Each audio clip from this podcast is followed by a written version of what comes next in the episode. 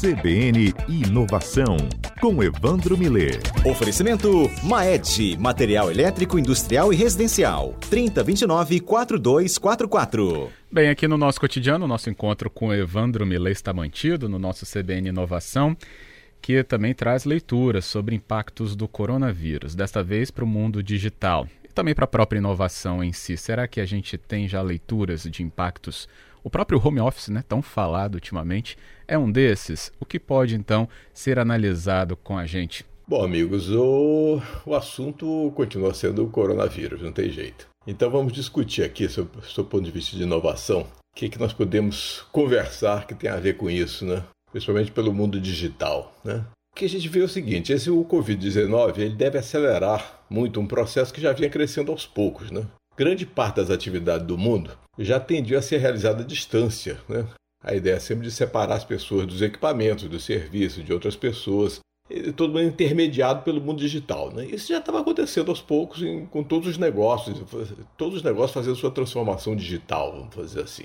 Agora, com a proliferação do vírus de forma exponencial, então o que é que nós temos a situação? Escolas são fechadas, empresas param produção, reuniões são suspensas, viagens desmarcadas, cinemas e teatros interrompem sessões, Conferências são canceladas, festas desmarcadas, comemorações adiadas, todo mundo recolhido em casa, com reflexos devastadores na economia mundial e, claro, na nossa economia. Né? E, de repente, todo mundo percebeu o seguinte: todas as empresas, todos os negócios, que todos partem para tentar acelerar seus processos de operação à distância. As escolas e as universidades ampliam a educação à distância, as empresas liberam empregados para o home office, reuniões passam a ser virtuais, comércio de rua é trocado pelo eletrônico, Seminários viram webinars, Netflix substitui cinema, restaurantes e supermercados ficam dependentes dos aplicativos e por aí vai.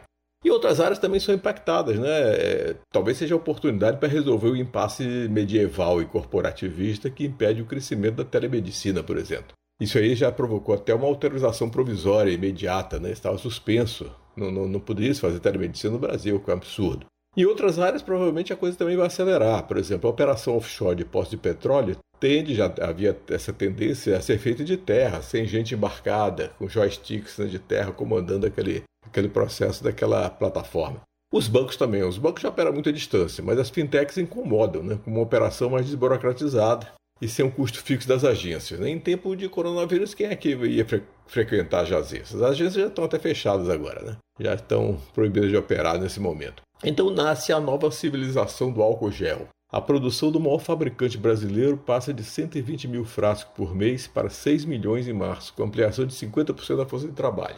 Então aconteceu com, com álcool gel, está acontecendo também com o comércio eletrônico. A Amazon anunciou a contratação de 100 mil pessoas nos Estados Unidos, com esse processo de aceleração do e-commerce. É a velha história, né? A gente fala enquanto uns choram, outros vendem lenços, né? Tem sempre uma oportunidade né, para alguns tipos de negócios quando surge uma crise, né?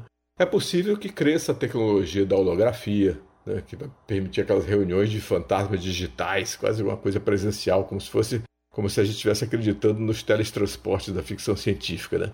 E tem várias coisas mais impactadas. Se, as eleições fossem agora, como é que seria a fila de votação? A pessoa não pode ficar fila, ninguém pode entrar em fila, como é que se fica? Talvez se, se acelere as discussões sobre, sobre votação pela internet, pelo menos para alguns casos, né? Enfim, novas oportunidades surgem para empresas do mundo digital aplicativos para avaliar se a pessoa está com sintomas, internet das coisas para controlar coisa à distância, games para distrair quem está preso em casa, equipamentos e software para telemedicina, cursos em geral de educação à distância, enfim, tem esse mundo digital gera um monte de oportunidades em termos de aplicativos, projetos, sistemas, e aí é, uma, é a questão de aproveitar. De outro lado, com a ampliação do e-commerce, que está crescendo muito realmente, porque está todo mundo em casa pedindo e pede coisas e, e, e o comércio tem que entregar, aparecem novas oportunidades para logística, de armazenagem, transporte, entrega domiciliar, novos aplicativos que atendem esse tipo de, esse tipo de comércio e por aí vai.